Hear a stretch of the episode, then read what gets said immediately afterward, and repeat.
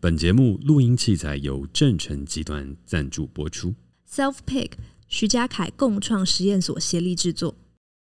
因为我们这礼拜要换新酒单了，哦，是哦，嗯，这礼拜上线的酒单蛮屌。这礼拜上线的酒单有影集系列，就是呃，话说露露，然后我们回家吧加圣人大道，然后会出绿洲香槟、绿洲 Mojito 跟绿那个另外一个也是绿洲的特调。然后另外还有三个是经典，来自 Mr. Bartender 的 Spanish Gin Tonic，然后 Honey Knife and Old Fashion，是经典三款 Mr. Bartender 的调酒。所以我们最近都在修这酒杯的酒谱。我们的闲聊真的是离不开，没有啊，但离不开推荐你的餐厅，怎么样就是都会绕回来。那不然还可以聊什么？我人生没什么其他乐趣。好，不然你觉得刚刚你推荐的那些酒单哪一个我可以喝？哪一个？你的绿洲香槟啊？哦，绿洲香槟。我跟你讲，我战霸那个时候，所有来的女生，我都是直接推荐绿洲香槟。你战霸的时候就有绿洲香槟了？我发明的白葡萄酒作为基底，哦，厉害吧？哦，是用白葡萄酒做的调酒。那它很不浓，很不浓，就是因为它白葡萄酒做基底，加一点点那个紫苏梅酒，再加一点牛舌。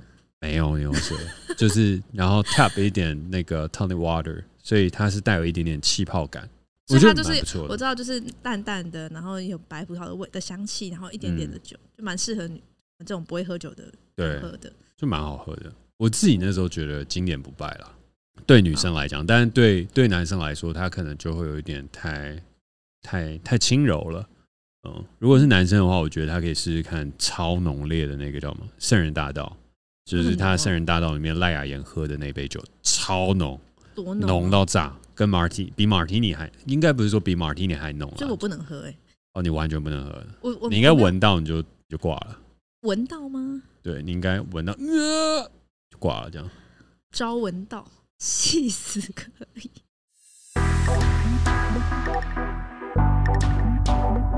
欢迎收听《时代登出》，大家好，我是嘉凯。大家好，我是 Katie。《时代登出》呢会在每周四的下午五点上架，邀请你在下班时间跟我们一起短暂登出这个时代，保养一下你的人生账号。每一季我们会选出一个登出的主题，探讨这个时代的各种面向，尝试找出不一样的生活方法。而这一季我们登出的主题是网络科技。没错，而今天我们要讨论的是我的手机在监听我？问号，我们为何会对？演算法来控制无感，有无感吗？我的无感的定义比较不是那种真的无感哦，就比较是我们知道我们被控制，可是我们好像就觉得不在意，没有那么没有那么严重这样的无感。至少我是这样，我是这样哦，You don't care，我 care，可是我没有那么 care。哦，OK，不是，哎、欸，我 care，可是我 care，我。We care，We care，但我没有把它付诸行动。你知道你的手机会监听你吗？不知道啊，你不知道，就是很多人在传啦，但是这是留言，就是跟莫德纳磁吸手臂一样。好，是不是有点类似？类似，就是你不知道到底是不是真的。也也可以这样说啦，也可以这样说。你你有没有任何一个经验？就比如说你呃有一天，就是你跟朋友聊到你想要买什么什么东西，然后你有一天呃当天晚上或隔天，你就在你的比如说广告。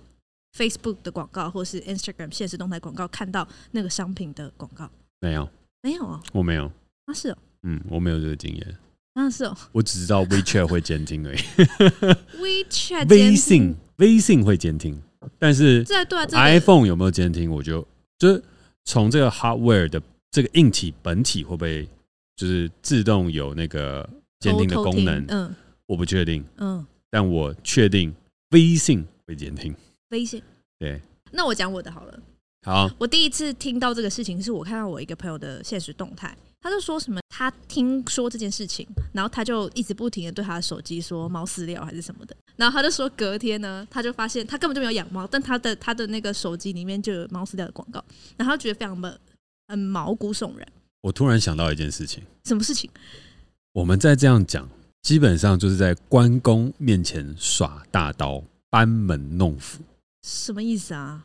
我们对面就有一个苹果 专卖的人，专业人士在这边可以为我们辟谣，究竟 iPhone 有没有窃听？放心，我们不会公布你的姓名，点头摇头就好。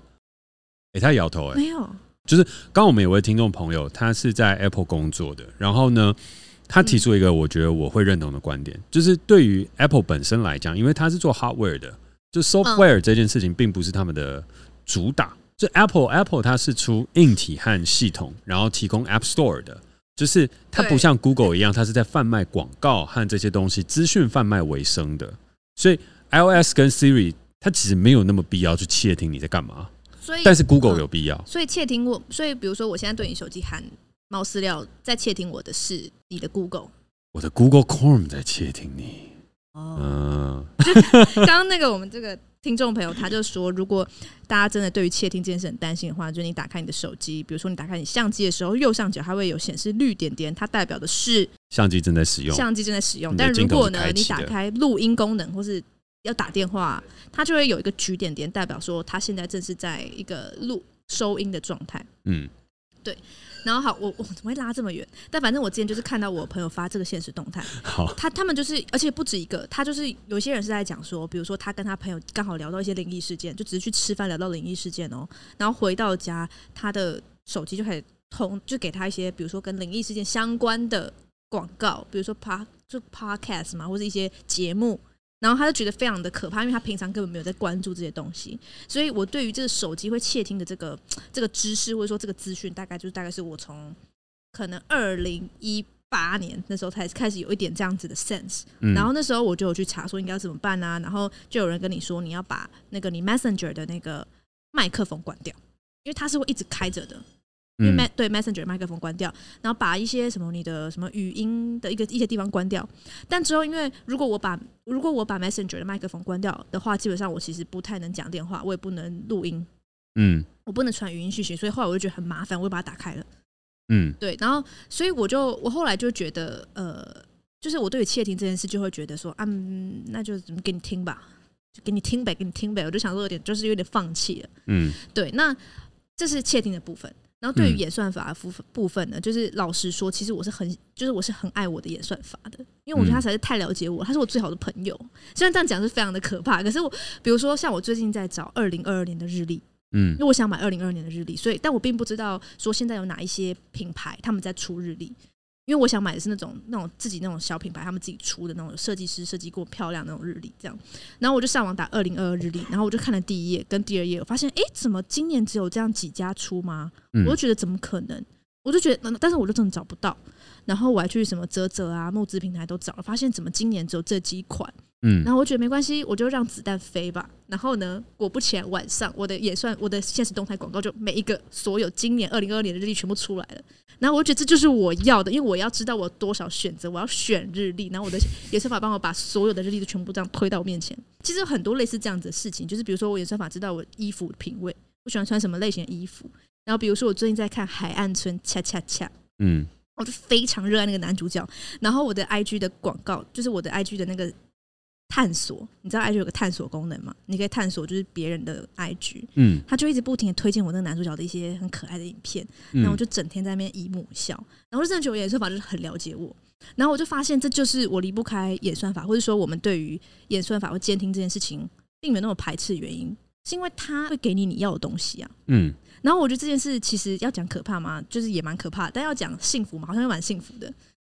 呃，也不是说幸福啦，就是我会觉得说，对，这就是我要的资讯。呢他也没有给错，他就是很像我的助理，嗯，他就是知道我要什么。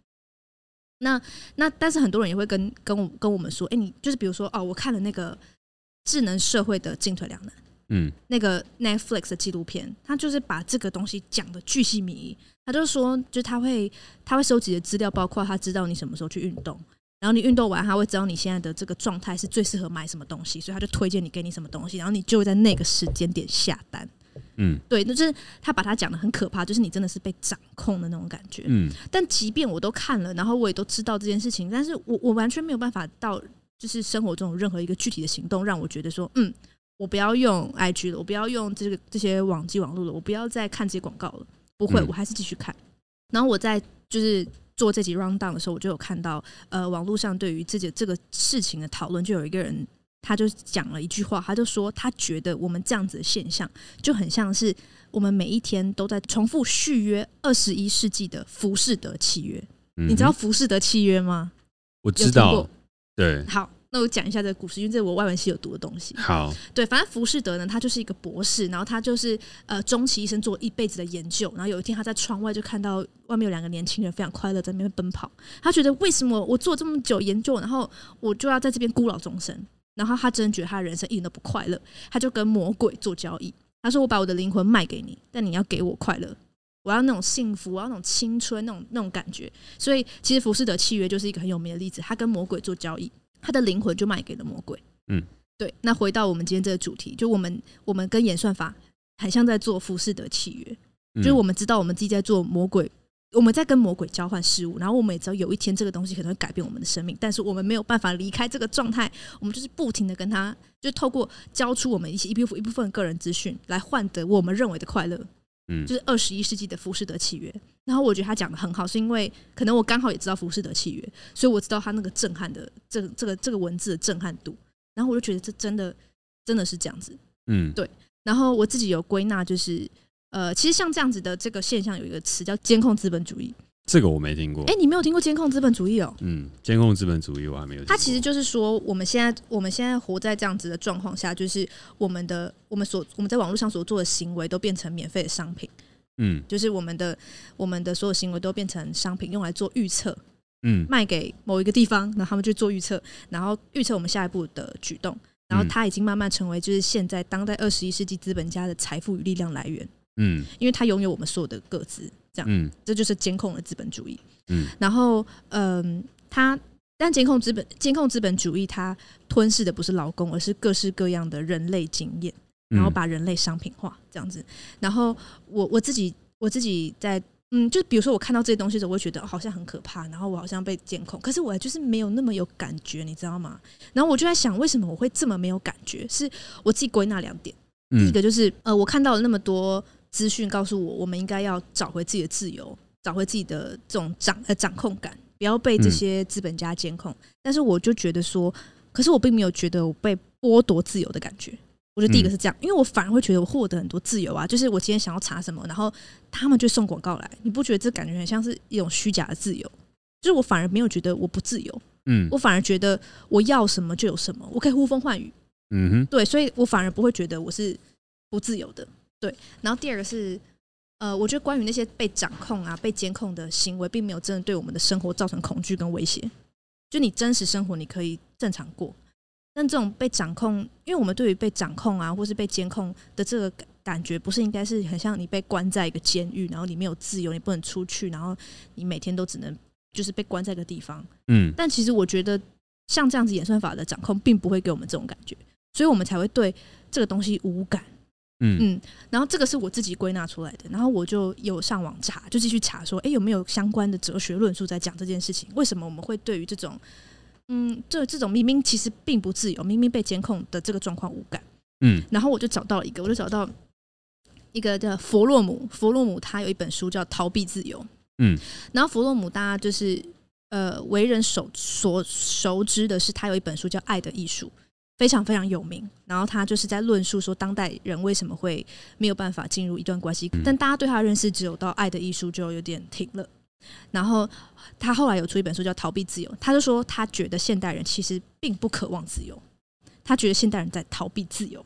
嗯，然后他就他有讲他的论述，我觉得这个论述蛮有趣的。他就他就从中世纪的那个封建制度开始讲，他说在那个时代呢，大家的生活虽然没有自由，可是很安全。嗯，但来到了资本主义的时代，大家的生活有了自由，可是不安全，就我们没有那种归属感的感觉。嗯，他说，在中世纪的人，他们那些工匠，他们都握有生产的工具，他们可以透过自己的劳动来自给自足，他们可以很安全的活下来。可是，在资本主义，我们每个人都是小螺丝钉，我们做的产品并不属于我们自己，所以我们一直有一种很不安全感的感觉。他，然后他有用一个比喻，我觉得讲超好。他说，我们现在的自由很像在玩大风吹，我们玩大风吹的时候，被吹起来的那个人，他明明就自由了，他可以离开这个游戏。可是他却拼命的想要回到椅子上，加入大家，嗯、所以他觉得就是其实我们想要回到过去那种被掌控的那种呃不自由的感觉，是因为我们在这个时代生活没有归属，所以其实我们是逃避自由的。嗯、但明明这是一个自由高涨的时代，但他认为现代人是逃避自由，而我们逃避自由是因为我们孤独，我们想要有归属感，这样。嗯，对。然后我就觉得说。嗯、呃，因为毕竟就是这什么资本主义啊，或者这种你刚刚有讲嘛，什么封建啊、君主这东西，你有研究很多。嗯、然后我自己也觉得说，我自己只能讲到的部分，就是我真的对于就是被监控、会会被演算法控制，我真的没有觉得有什么痛苦。嗯。然后我也觉得说，我一直这样没有意识，其实更是助长这些找资本家的，他们可以继续获得我的个人资讯。可是，我就是会没有一个没有一个一个动机，会觉得说我到底为什么要保护这个？保护这个东西，你知道吗？就是我并没有觉得说，如果我今天就把语音关掉，或是我就不再就是看这些广告，那我到底能获得什么？嗯，它是没有愿景的，就是我看不到，所以我才会一直就觉得说，那我就依赖演算法，我就继续做这个浮士德契约。嗯嗯，呃，监控资本主义，我觉得他他讲的也对，可是我觉得没有到很精确的原因，就是因为。我觉得现在坊间都有蛮多的书，它会下蛮多很厉害的名词，就像黑天鹅啊，或是灰犀牛啊，或者是什么等等的。它其实都是在重复讲一些现象当中的一个一个表征。那监控资本主义当中，它其实我觉得讲的也很好，但是我觉得更实际的事情是，它底层有个观念，就是数据即黄金，所以数据变成了另外一种资本。所以当你能够掌握数据的时候，你就累积了一个无形的资本。而资本主义它的一个前提就是你可以一直一直不断的滋生逆袭，就是我们可以拥有很多的利息作为回收，到最后你就可以不是生产，然后呢，进而获得更多更多的金钱。好，那数据这件事情本质上也是演算法也是，就是当你拥有最大的数据库和最大的 pool 之后，你要去 training 你的 AI，或是你要把你的演算法做到极致，或是说你今天要去做什么样的事情，它都是量大者能得世界。嗯。好，应该是说以前的资本的累积，我们就在讲说资本累积最一开始是我们讲的，譬如说贵金属的累积，黄金的累积是一种资本累积，然后后来的资本累积它是田地，就是我们租田给这些佃农去帮我们，呃，开始去赚取更多的庄稼的收入，就是我们开始不自己产生劳务，透过这些东西，然后呢去累积到更多的资本起来。嗯，所以呢，我们土地变成了一种资产。嗯嗯，然后土地这些资产呢，在资本主义的推波助澜之下呢，还有我们讲的一个借贷关系之下，它可以蓬勃的发展，然后进而让拥有的人拥有更多，缺少的人也会缺少更多。嗯，好，那这个大的一个概念先建立起来之后，我们接下来再去讨论数据的本质。数据以往跟资本是无关的，因为它就是 data。嗯，数据有什么意义？数据没有意义啊，数据它只能做研究而已。跟资本没有关联性，但错了。现在数据就等于是资本，因为你拥有越多的数据，你拥有越多的资料，你能做出来的东西就越厉害，你能掌控的事物也就越多。嗯，你能够去掌握整体的消费行为，进而去改变很多资本累积的一些方式。嗯，所以数据变成了一个重要的资产，它也是一种资本。好，那在这样的一个前提下，我们再进而往下论述一件事情，为什么？呃，我们的数据被别人拿走了之后，我们应该要在意，why？为什么？嗯嗯，就像你说的，I don't I don't fucking care，就是你拿了就拿，就是关我什么事？我我不是我没有那么嘻哈啦，哦，我就是我没有到那么嘻哈，我就是觉得就是啊，好像也没关系啊，哦，好吧，刚刚那也 OK，就是啊，你拿很嘻哈吗？那我就觉得就是哦，可以给，好像给你一点。我是蛮有礼貌的，好像给你一点还好。哦，我是没差啦，因为你拿我没差啊，就给你拿，全部给你。啊，反正就是总结来讲，就是没关系，你可以拿走，对吧？对对对对对对对。好，嗯，那的确就是就我们个人的状态来讲，我没关系，你可以拿走，与我们的生活好像也没有太大的关关系。就是你拿了之后，我是我也不会少一块肉啊，然后我可以自己决定我要不要消费啊。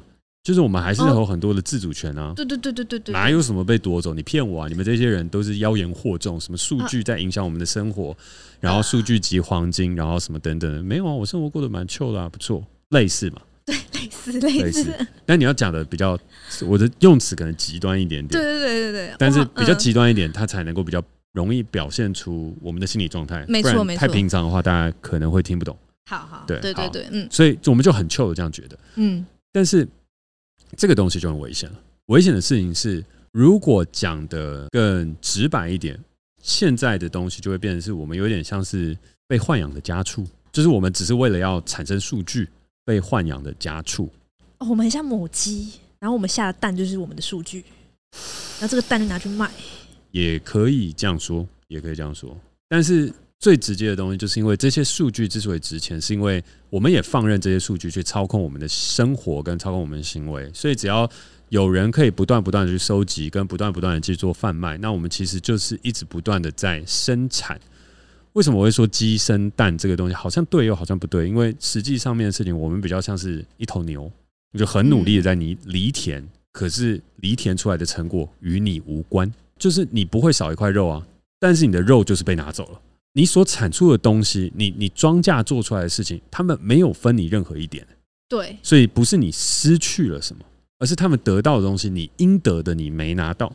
而当你应得的你没拿到，全部被别人拿走了之后，世界上贫富差距就由此而而来。所以为什么美国的科技巨头加起来的市值已经超过了十兆美金？嗯，这就是为什么这些科技巨头它能够大量致富的原因。所以，我们免费的像是一头牛一样，努力生活，努力犁田，努力工作，努力产生数据，然后全部东西给了你之后，你什么东西都没有给我。呃，所以我可以理解成，就是我像一头牛一样，不停的呃贡献我免费的产品，然后其实我这么做，就是我在造成这个世界贫富差距越来越严重我的一环。我是贡献的，你是贡献，我贡献，我有造成这个世界贫富差距越来越大。马克·祖克伯能赚这么多钱，其中也有一份是你的功劳，但是他没有分你 Facebook 的股份啊。我们不讲股份这么多啦，他也没有分润广告给你啊。我们都帮你产生这么多数据了，你应该要分一点广告的钱给我吧？嗯嗯。老实来讲，我们就是为你把广告优化好的人啊。哎，我们是你劳工，哎，你要给我钱。老实来讲，应该是这样。Facebook，你赚那么多钱，你天生就是要给我们这些 Facebook 用户钱的。你在上面用了我们的资料，做了这么多的行为，远超乎你付出的金钱，远超乎远超乎你投资在软体上面，你雇佣的软体工程师。先不管软体工程师的薪水到底有多高，但是重点是你付了他们这么这么多的钱，再加上你想要去盖总部和想要去开发你的 AR 眼镜之后，这些夯不啷当全部加起来的东西，还是市值高的可怕的吓死人。嗯，那这个。这么巨大的利润差距，它没有存在于一些机械厂房、设备、土地、私有财等等上面，那它存在于哪里呢？它存在于就是我们这些人身上，Facebook 上面的这些居民身上，而且我们的行动上面全部都被拿来贩卖，贩卖完了之后，他很开心，他说：“哎，赶快再来贩卖多一点，赶快那边还那边还哦，我的手臂好痛，刚打完疫苗，我刚刚很激动，我现在不要用左手，用右手。”。哎、那边还有一块田，你赶快再去犁一下。哎、那个田叫做呃运动啊、呃，这个叫生活保健啊，最近最流行生活保健。哎、欸，这边有一块数据叫生活保健，你赶快去哦。我再给你一个眼镜，我再给你一个手表，你赶快去犁一下。哦，犁完了，好，数据收回来，太棒了，perfect。然后我赚了两亿美金。然后那那我的钱呢？啊，没有了，你先去买我的产品。我最近又出了一个新产品，来来来来来，那个我现在那个出了一个超级无敌的呃意式帽子，我现在还可以跟你的意识做交流。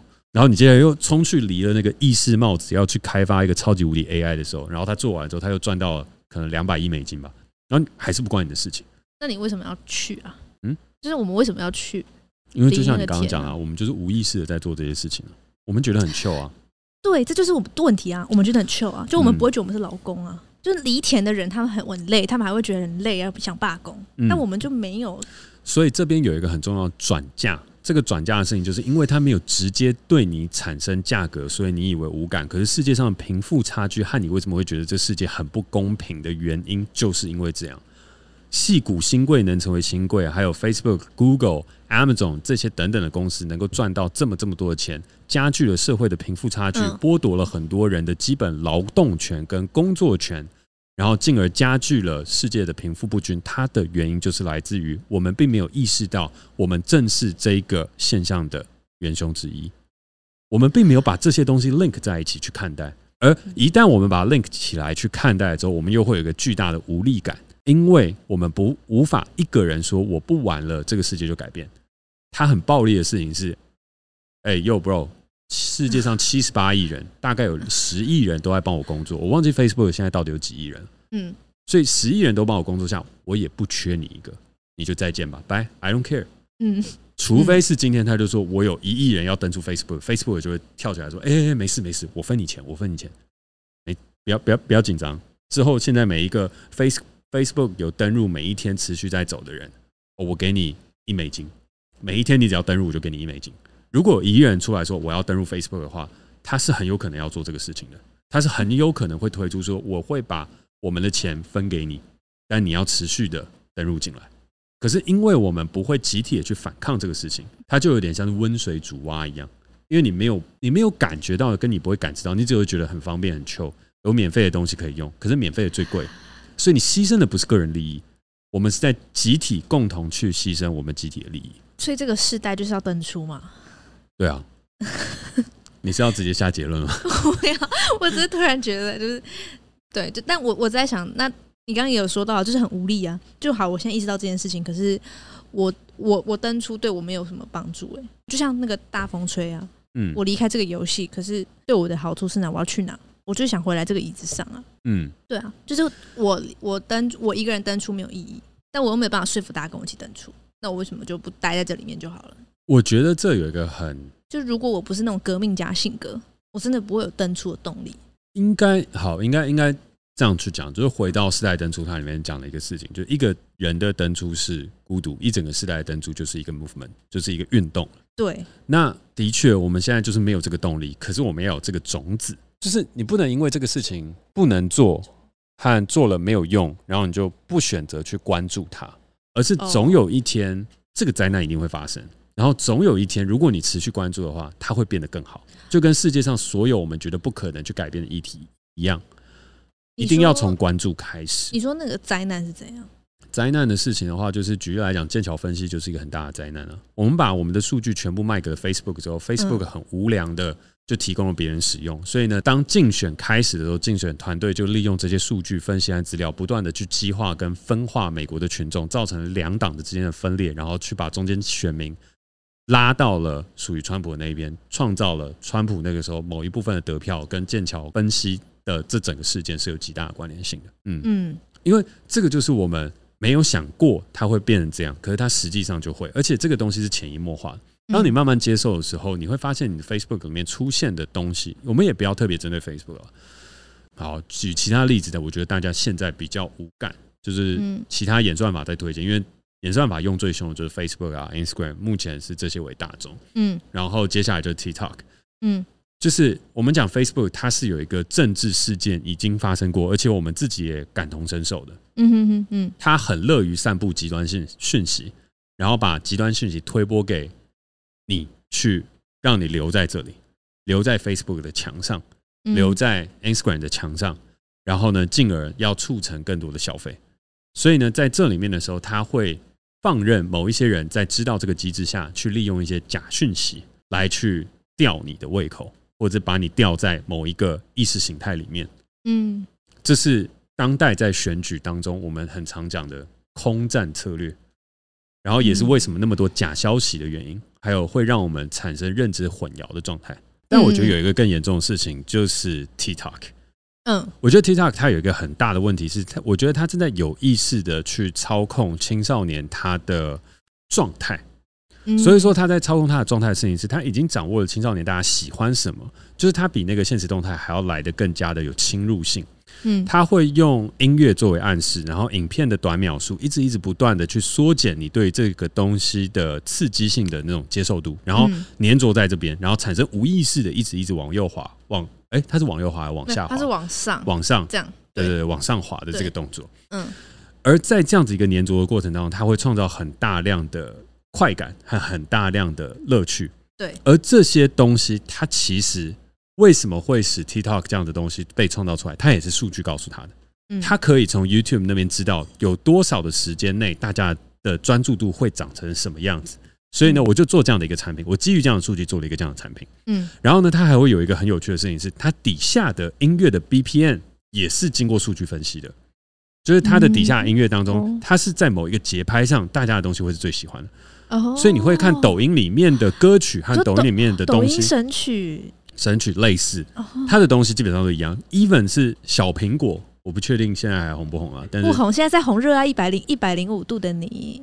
啊，我不知道。好，反正 他们这些东西都是有一个节奏在，而且它放到抖音上面的时候，它还会有一个 remix 的版本。然后在这样的一个状态下，它其实东西算是也不能说千篇一律，可是它是有一个有一个有一个公式，有一个规则存在的。然后你就一直一直不断的复制，然后去影响我们现在青少年和大家的，我们讲说耐受力吧。就是你的审美力、你的耐受力，跟你的反应，跟你不断不断获取你快感的这件事情，嗯，然后它更进而的去引导、促使你的消费行为，跟呃你自己的一种审美疲劳。然后呢，审美疲劳，嗯，它其实会创造审美疲劳的。抖音会创造发明的词吗？不是吧？审美疲劳蛮久的哦，哦，我第一次听到。好，我觉得这词很酷。嗯，对。然后你在审美疲劳之后，和在这样的一个轰炸之下。你会更无意识的在使用手机，跟被无意识的去导引到各种他想要去到的地方。我觉得这是抖音很厉害，所以抖音它后面很强大的就是它的电商系统。嗯，所以我觉得从政治、从消费、从各个面向去切入，它都有很强大的影响力，是来自于数据。嗯，对，所以我觉得在这里面它有一个很危险的事情，就是因为我们是被间接利用的。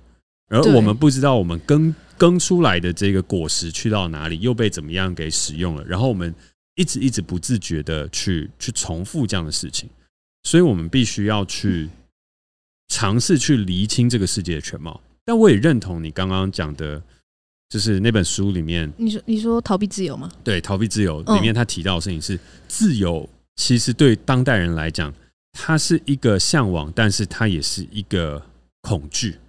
但其实它不只对于当代人是恐惧，它对于从前的人来讲就是恐惧了。其实人都是喜欢有依靠、有归属的。真正的自由反而是大家很不想要的。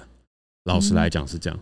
我们一直美其名曰我们要自由啊，我们要公平啊，我们要什么等等。但其实不是，人最安全的时候是被奴役的时候，是被有限制的时候，这是最安全的。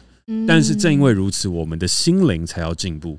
因为被奴役下的安全，它只是苟活一生，然后等待死亡而已。嗯，只有在自由的状态下，我们好好的过完了我们这一生，它才算是我觉得不枉此生的一个一个行动。嗯，所以至少我们必须要知道的事情是，这个世界对我们做了什么，然后我们要有一个绝对的，也不是绝对，我们要有一个属于自己的判断存在。嗯，所以当别人告诉我们说，哎，Facebook 啊，或这些人他们做到这些这些事情是很厉害、很了不起、很怎么样的时候，你可以说。我知道这些东西它很好，但是它也有它的什么样的问题存在。嗯哼哼。我知道这个数据发生了什么事情，我无力改变。可是呢，我知道我们的什么东西被夺走。那如果今天有人站出来要去做这件事情的时候，我会选择支持他。就像我自己也一样，我也觉得我要把录音功能关起来，我要把这些东西关起来，它是很麻烦的。可是当今天有人立法通过了，我们必须要禁止。这些科技巨头去做某些事情的时候，我会支持这些立法者去做这样的事情，因为他们悄声无息的拿走了很多的权利，可是却没有公平的返还给我们。而且这些属于网络的巨头们，他们根本上也违反了当初网络在创建的时候最基本的原则。嗯，无论是 Steve Jobs 还是 Bill Gates，这些人在戏骨和在真正的无论是 Cyberpunk 或是呃，我们讲的科技宅群里面，他们其实都是他们的叛徒哦。他们把网络科技一个要使人更自由的东西，去从事了商业利益跟行为，最终使网络科技以及这整体的网际网络变成下一个资本主义会被影响跟侵蚀的世界，然后更进而使我们出卖了自己。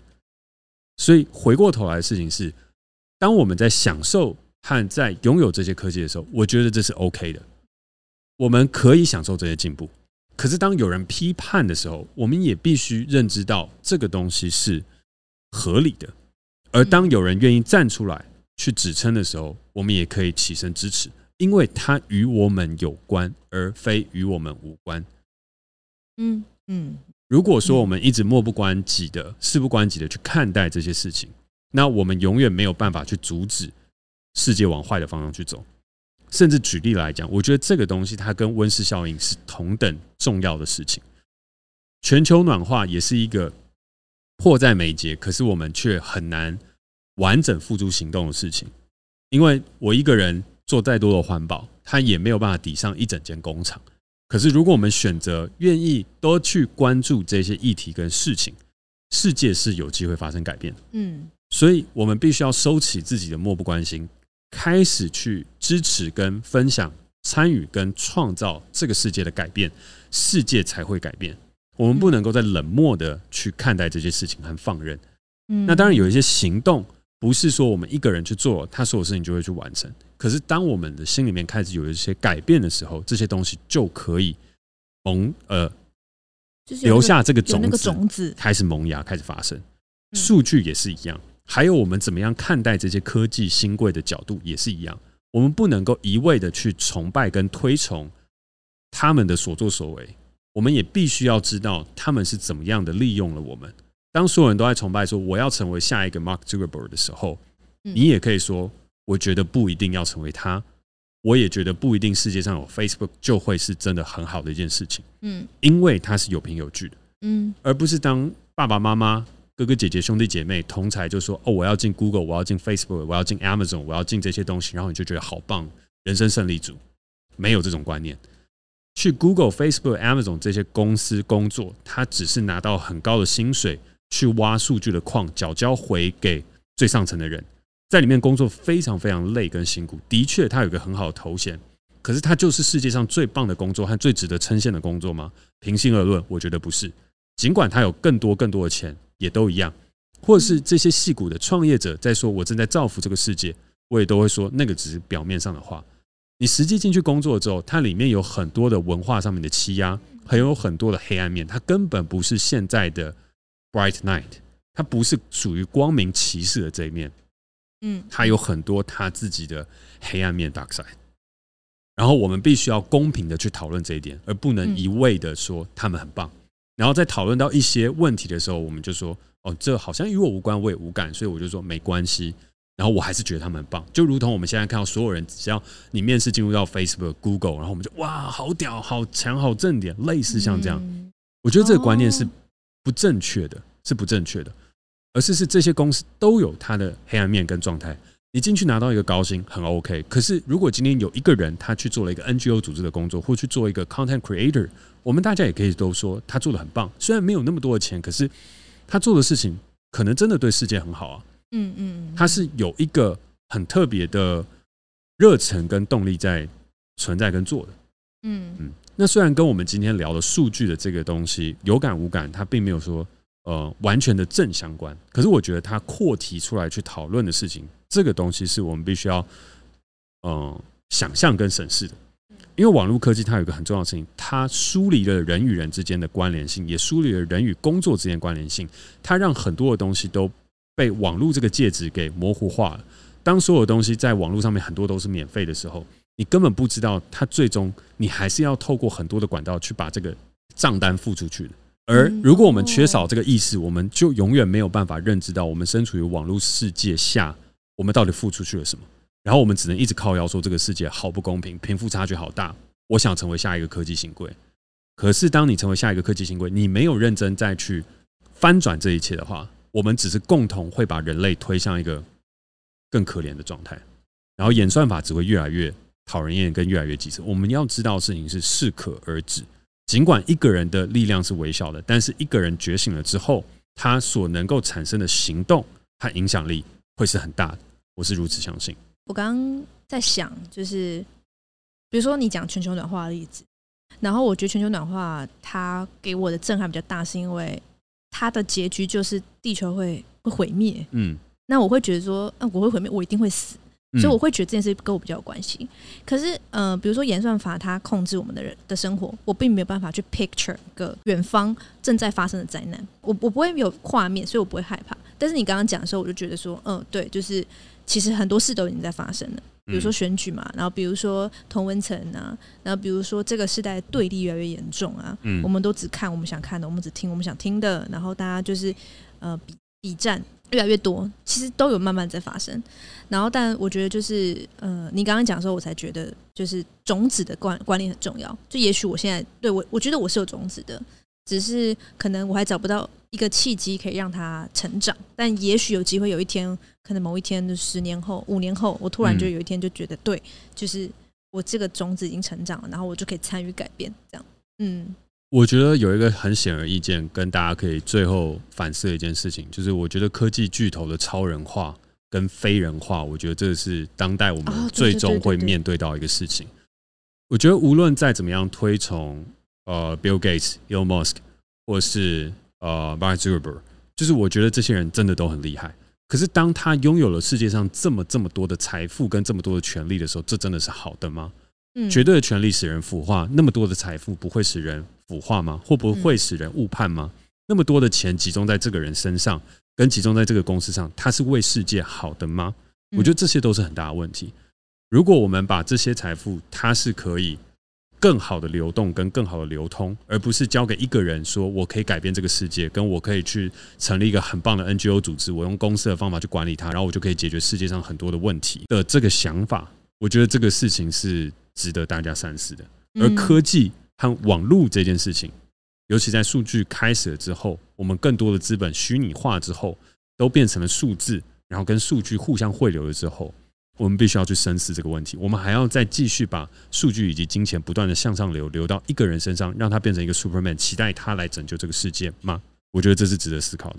然后我们放任这样的权利不断的发生，到最后让这些人可以去想象他是一个救世主，跟承担起这么多的一个非人的一个责任，跟创造出一个人与人之间这么大的一个阶层鸿沟，这是我们想要的生活吗？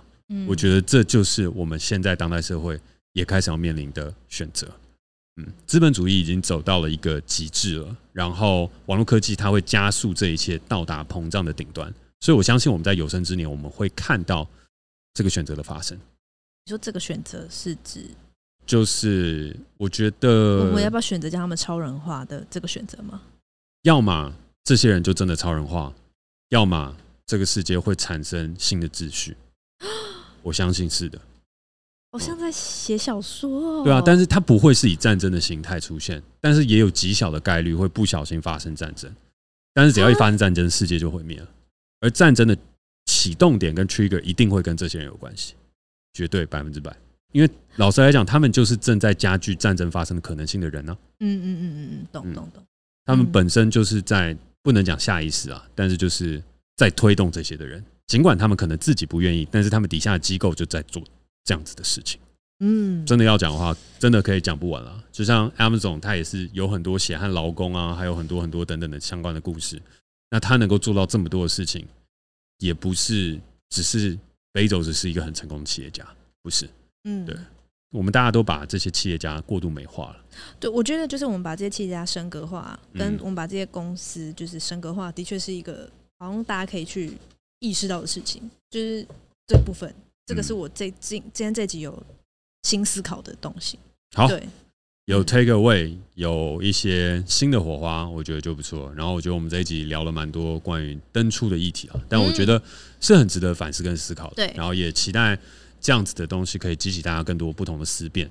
而如果你有什么样的问题的话，也都可以在 IG 啊或者 Pocket 上面留言给我们。嗯，我们讲的不一定都是对的，可是只是希望可以激起更多的讨论跟更多的想法。好，那在节目的最后呢，还是要再次邀请你每周四与我们一同短暂的登出世代，解构社会，实现自我成长。没错，让我们人生账号都可以登出一下再启动。而如果你想要收到我每日所撰写的电子报，听见更多不同的想法，欢迎加入我所经营的线上沙龙俱乐部——徐家凯共创实验所。相关的连接都会在节目的资讯栏当中哦。而如果你有内容产出的接案工作，也欢迎随时私讯我的 IG。我现在是个自由工作者哦。我是嘉凯，我是 k a t i e。如果你喜欢我们的节目，欢迎订阅我们。有任何想跟我们说的话，也欢迎在 Apple Podcast 给我们评分加留言，或是透过底下的连接私讯给我们哦。我们下次见，拜拜。